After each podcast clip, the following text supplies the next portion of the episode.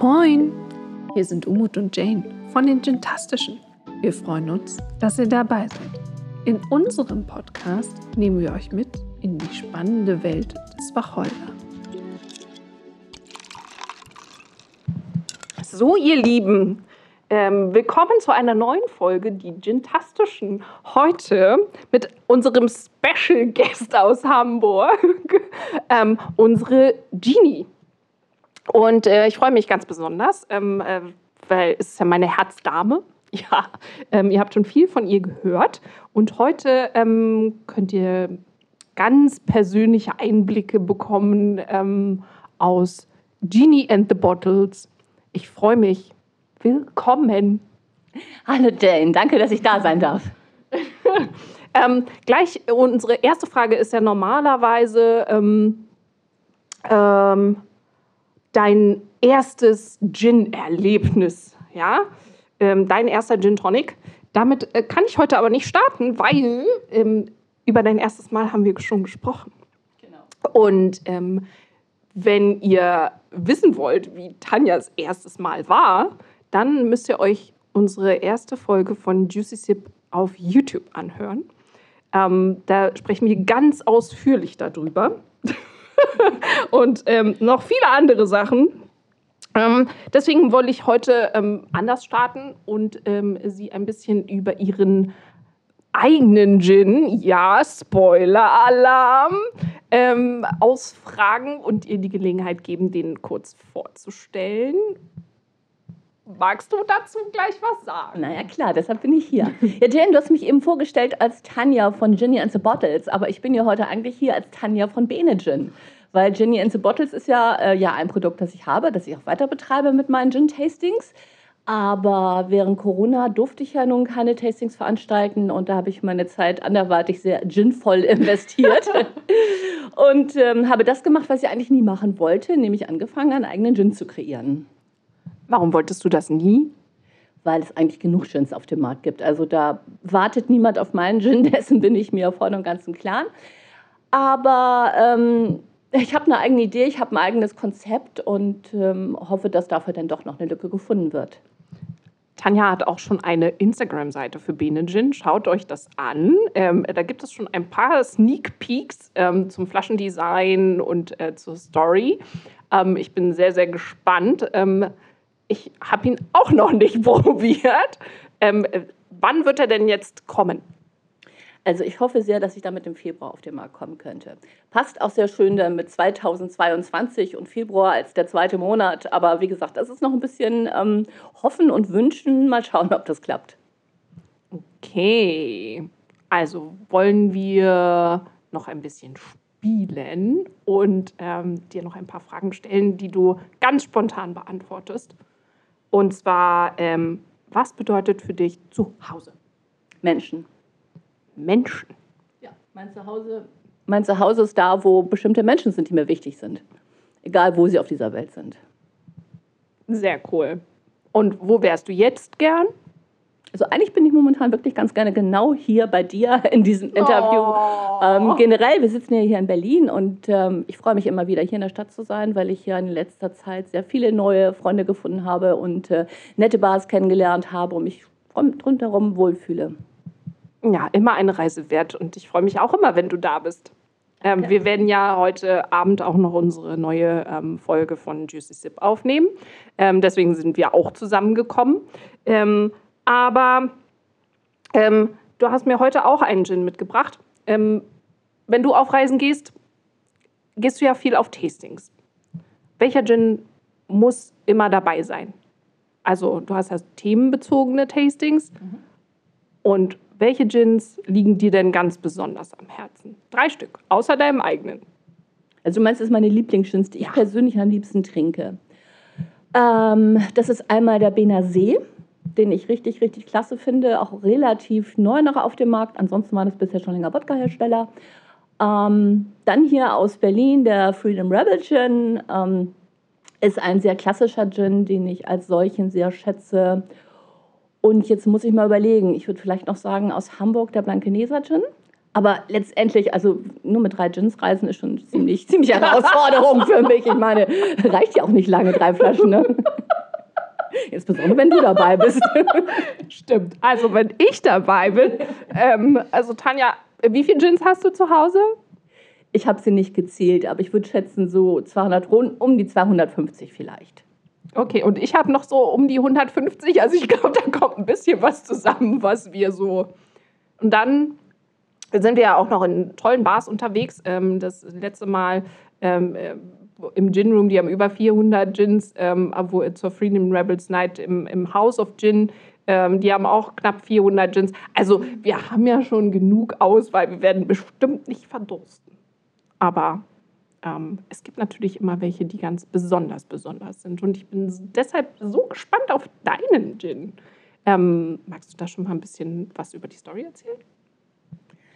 Ähm, ich kann ein bisschen was darüber erzählen, wie ich jetzt überhaupt, also zudem, dass ähm, eben Corona die, äh, mir nicht mehr die Möglichkeit gegeben hat, Tastings zu veranstalten und ich halt eine andere Beschäftigung suchte, ähm, ist ein zweiter Teil der Story, der mich auch dahin geführt hat, dass mich ein Freund gebeten hat, ähm, für ihn einen Gin herstellen zu lassen. Er selber kennt sich nicht nur nicht mit Gin aus, sondern er mag Gin überhaupt nicht, was ich mir gar nicht vorstellen kann, wie sowas passieren kann. Ähm, und da ich eben nichts anderes zu tun hatte, habe ich mich dann aufgemacht, bin durchs Internet gesurft, habe mir so ein bisschen ähm, Destillerien angeschaut und geguckt, wer dafür in Frage kommt. Und äh, bin dabei über ein Produkt gestolpert, eine Variante des Benediktin Kräuterschnapses oder Kräuterlikörs eigentlich. Und habe festgestellt, dass dieser ähm, Likör äh, Kräuter enthält, die ich mir auch wunderbar in einem Gin hätte vorstellen können. Zudem heißt mein Sohn Benedikt ähm, dass mir auch dieser Name irgendwie sehr sympathisch war. Ja. Und ähm, ja, das war dann halt so die Grundlage der Idee, als ich dann sagte, okay, ich mache jetzt auch meinen eigenen Gin, bin ich darauf zurückgegangen, mich in dieser Kräuterwelt zu bewegen. Allerdings natürlich auch noch ein bisschen verändert, ein bisschen angepasst an meinen persönlichen Geschmack. Und weit weg vom Likör, das wird natürlich ein Dry Gin werden. Ähm, ja, und den Namen Benediktin natürlich auch etwas abgewandelt, äh, kurz in Bene. Bene, Bene. das kann nur gut werden. Ich bin so gespannt. Ähm, mich interessiert aber auch, was trinkst du denn, wenn du nicht Gin trinkst? Alkohol? Nein, ich meine, die Frage ist jetzt Alkohol, aber ich trinke sehr viel Kaffee. Ich trinke auch sehr gerne Kaffee. Ich trinke natürlich auch Wasser und solche Sachen, aber wenn es beim Alkohol bleiben, dann ist es Wein. Ganz klar Wein. Darüber haben wir schon mal gesprochen. Ähm, also als nächstes ähm, möchte äh, die liebe Tanja mich dann auch in die, in die Weinwelt entführen. Ähm, da bin ich ja noch gar nicht zu Hause, also ich kenne mich damit überhaupt nicht aus. Ich habe jetzt auch noch keinen Wein gefunden, der mir wirklich schmeckt.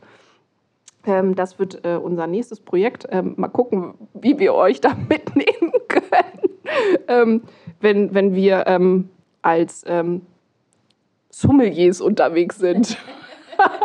um das ganz professionell aufzuziehen. Wir haben ja schon über einige Bars hier bei uns in Berlin gesprochen. Wo bist du denn am liebsten? Also welches ist deine Lieblingsbar? Wo trifft man dich? Wo sollte man unbedingt mal hingehen? Also meine Lieblingsbar ist tatsächlich jetzt hier in Berlin, der Gin Room, weil er so klein und kuschelig ist und äh, der Barkeeper Diego ist super nett und wie du sagtest, die haben äh, um die 400 verschiedene Gins, also eine mega Auswahl und ähm, vielleicht haben sie sogar noch mehr Gins, weil als ich letztes Mal nach einem fragte, der nicht im Regal stand, wurde der dann irgendwo noch aus dem Hinterraum geholt und war dann natürlich auch vorhanden. Ja, und Diego macht auch super geile Cocktails damit. Ich bin eigentlich nicht so die Cocktailtrinkerin, sondern trinke meinen Gin wirklich ganz gerne sehr klassisch mit einem Indian oder Mediterranean Tonic. Ähm, aber bei Diego habe ich letztes Mal mir auch zwei Sachen äh, mixen lassen und das war richtig super. Ja, da bin ich auch großer, großer Fan von. Und äh, jedes Mal, wenn ich in die Bar komme, dann ähm, werden auch aus dem Hinterzimmer die neuesten, tollsten Sachen rausgeholt. Und ähm, ich darf als erstes probieren, manchmal sogar noch vor dem Chef. Und ähm, äh, darf das dann auch ähm, auf, auf Instagram ähm, promoten. Und äh, also wenn, jedes Mal, wenn ich im äh, Gin Room bin, dann werdet ihr auf jeden Fall eine Story finden äh, mit vier oder fünf verschiedenen Gins. Ähm, und deswegen freut es mich ganz besonders, dass äh, dir diese Bar ähm, genauso am Herzen liegt wie mir. Ähm, ich möchte aber auch noch ein bisschen darauf eingehen, wie wir beide uns eigentlich kennengelernt haben. Erinnerst du dich noch an unser erstes, als unser erstes Mal? unser erstes Mal war irgendwie über Instagram, ne? da haben wir gechattet du hast mich, glaube ich, angesprochen, hast mich irgendwie genau gefragt, was denn nun Ginny in the Bottles genauer ist und was ich da mache. Und irgendwie so war das. Und ja. dann haben wir uns auf ein Telefonat am nächsten Tag verabredet. Das stimmt. und ähm, dann habe ich dich relativ schnell auch, weil du ja ähm, Tastings veran veranstaltest, ähm, zu den Gintastischen eingeladen, weil ich dachte, ah, jemand, der Tastings macht und ein Netzwerk von Herstellern, das kann ja nur zusammenpassen. Wie war denn äh, deine ex erste Experience mit uns, mit uns als Gintastischen? Ich weiß, dass du mir irgendwas von Slack erzählt hast, was ich noch nie gehört hatte. Und es war so erstmal, ich musste eine neue App ausprobieren, mich mit der erstmal zurechtfinden, um dann die Gentastischen kennenlernen zu können. Aber auch super schön, also da sind auch tolle Kontakte entstanden. Ja, ich finde äh, dieses Netzwerk super, super spannend. In der letzten Folge hatten wir ja ähm, Umut und den Upcycle-Strolch, den Timo, ähm, der auch als, naja, als Exot in die Gruppe gekommen ist, als ähm, äh, kein Gin-Hersteller und ähm, trotzdem seinen Weg gefunden hat, mit uns ähm, zusammenzuarbeiten. Ähm, ich glaube, ich bin das Exotischste in, in, der, in der Gruppe, weil ich äh, nichts herstelle, außer Kontakte. Ähm, was aber für alle ähm, am Ende super, super wichtig ist. Und deswegen freut es mich ungemein, dass ähm, auch solche äh, intensiven Freundschaften wie unsere entstehen und äh, große neue Projekte. Ähm, wir haben jetzt ähm, der Rico aus dem Schwarzwald, der hat jetzt einen Shop, da steht sogar der Nordgin ähm, aus dem Norden ähm, im Shop. Ähm, die beiden hätten sich niemals kennengelernt wenn die Gintastischen nicht gewesen wären. Wir beide hätten unseren äh, YouTube-Channel niemals ähm, ohne die Gintastischen. Es ist eine große Plattform, ähm, um Kontakte zu knüpfen, um Freundschaften zu vertiefen. Ähm, gibt es etwas, was dir ganz besonders wichtig ist in diesem Netzwerk, was du anderen Herstellern raten möchtest, was du dir wünschen würdest von den anderen?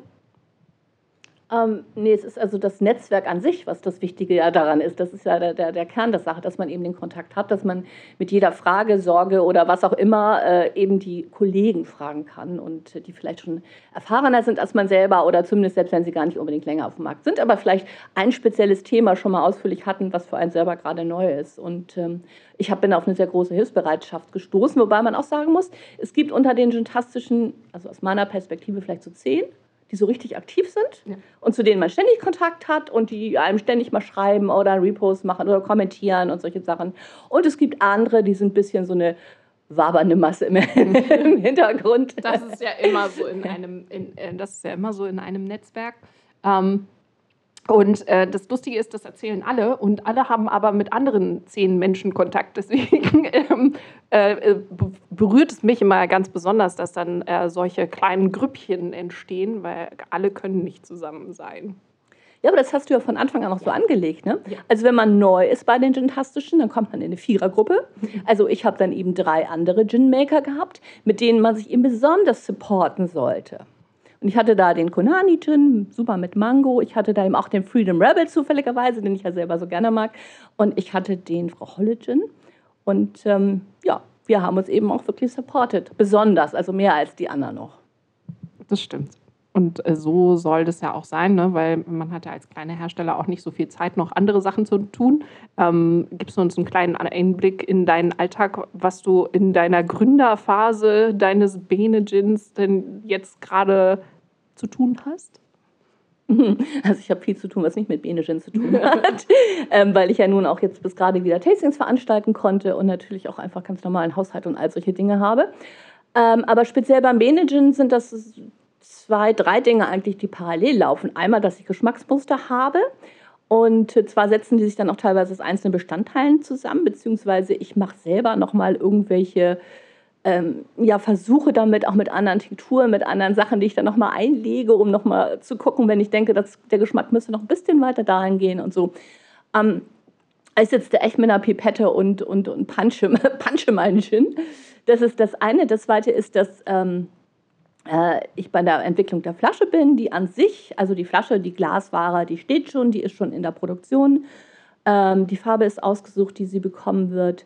Aber am Label wird noch ein bisschen gearbeitet. Ähm, und ähm, dann gibt es eben noch so ein paar, paar extra Features, wie ich sage jetzt mal das Klassische, was jeder weiß, es muss irgendwie eine Kartonage her zum Beispiel. Aber ich habe mir noch ein paar besondere Dinge überlegt, die ich jetzt noch nicht erzähle. ähm, die eben auch alle entwickelt äh, und bestellt werden müssen oder, oder erstmal zum Design passend gemacht werden müssen. Und ähm, ja, damit bin ich. Nochmal, um zurückzukommen auf dein Design. Du hast es ähm, dir zwar selbst ausgedacht, aber du hast eine Designfirma, einen Designer damit beauftragt? Ich habe eine Agentur, die das umsetzt, ja. Also die natürlich auch noch ihre eigenen Ideen dazu einbringt. Und äh, ich habe also meine Vorgaben gemacht, die haben das eben mit ihren Ideen äh, weiterentwickelt. Und äh, ja, jetzt haben wir was gemeinsam gefunden, was uns gefällt. Ich bin schon so gespannt, Freunde. Ich kann es euch nicht sagen. Sie, jedes Mal, wenn ich mich mit ihr unterhalte, dann erzählt sie ein bisschen mehr, aber nur ein ganz, ganz, ganz, ganz kleines bisschen. Und ich werde immer neugieriger. so gemein, so gemein. Ähm, Kartonage habe ich mir ehrlich gesagt noch nie Gedanken darüber gemacht. Ich bin äh, sehr gespannt, was, was da bei dir noch so kommt. Ähm, ich finde ja diese ähm, Weihnachtsverpackungen und die Geschenkverpackungen immer sehr, sehr spannend, dass sie abgestimmt sind auf den Gin, auf das Design. Ähm, die müssen, äh, da muss das Logo mit angepasst werden. Ähm, die Farben sind entscheidend oder halt auch nicht ähm, farblich. Ähm, ausgeschnitten und da gibt es ja unendlich viele Möglichkeiten. Ähm, das wird bestimmt sehr cool. Ähm, wenn ihr euch die Flasche mal anschaut, dann äh, werdet ihr sehen, dass sie ähm, schon ähm, von sich aus sehr unique aussieht. Ähm, in, diesem, in diesem schönen Grün und mit, mit kupfernen ähm, Details. genau meine Farben und es passt auch super zu äh, Genie. ich freue mich ganz doll darauf ähm, äh, noch viele weitere Projekte hier zu haben, ähm, viele Sachen zu sehen in, in der Entwicklung mit unseren Gintastischen. Ähm, mein Traum wäre ja, zusammen eine Messe zu veranstalten, wenn wir das dann irgendwann mal wieder dürfen. Eine riesengroße gintastische Party mit allen, die dabei sind. Ähm, was ist dein Traum? Was, wo möchtest du, wo siehst du dich nächstes Jahr? Auch auf Messen hoffentlich mit meinem Gin. Denn Gin zu machen ist ja das eine, Gin zu vertreiben nochmal eine ganz andere Nummer. Nicht? Und ähm, ich habe ja, wie gesagt, ich kenne ja jetzt sehr viele Gin-Maker und ihre Geschichten und den teilweise langen, beschwerlichen Weg dahin. Und ähm, ich weiß, dass es also jetzt, dass ich mir nicht einbilden muss, mein Gin kommt, er sieht gut aus, er schmeckt gut. Und selbst wenn die Voraussetzungen stimmen und so sind, ist er trotzdem noch lange nicht äh, auf der ganzen Welt vertreten. Das ist sehr, sehr, sehr schwierig, da den Gin so auf dem Markt zu platzieren, seine Nische zu finden und ihn entsprechend zu vertreiben. Und das wird wahrscheinlich ja nächstes Jahr meine Aufgabe sein, ja. Und ich werde dabei sein und dich unterstützen. Und das ganze Netzwerk wird dabei sein und dich unterstützen. Und äh, wir wollen sehen, wo das noch alles hingeht. Ähm, wir drücken die Daumen, dass es so kommen wird, dass wir das alles wieder dürfen. Mhm. Ähm, was stellst du dir noch vor? Wo möchtest du unbedingt deinen Gin sehen? Oh. Wenn du irgendwo in Urlaub bist, willst du, dass dein Gin im Regal steht? Nein, ich möchte, es wäre toll, wenn jetzt irgendein Prominenter twittert, dass er meinen, meinen Gin trinkt und den so toll findet. Das wäre der Burner. Wer denn zum so, Beispiel? Clooney zum Beispiel. Das wäre schon okay. irgendjemand, irgendjemand Realistisches? Irgendjemand aus dem deutschen Raum, den wir wirklich anschreiben können? Oh, nee. Nö.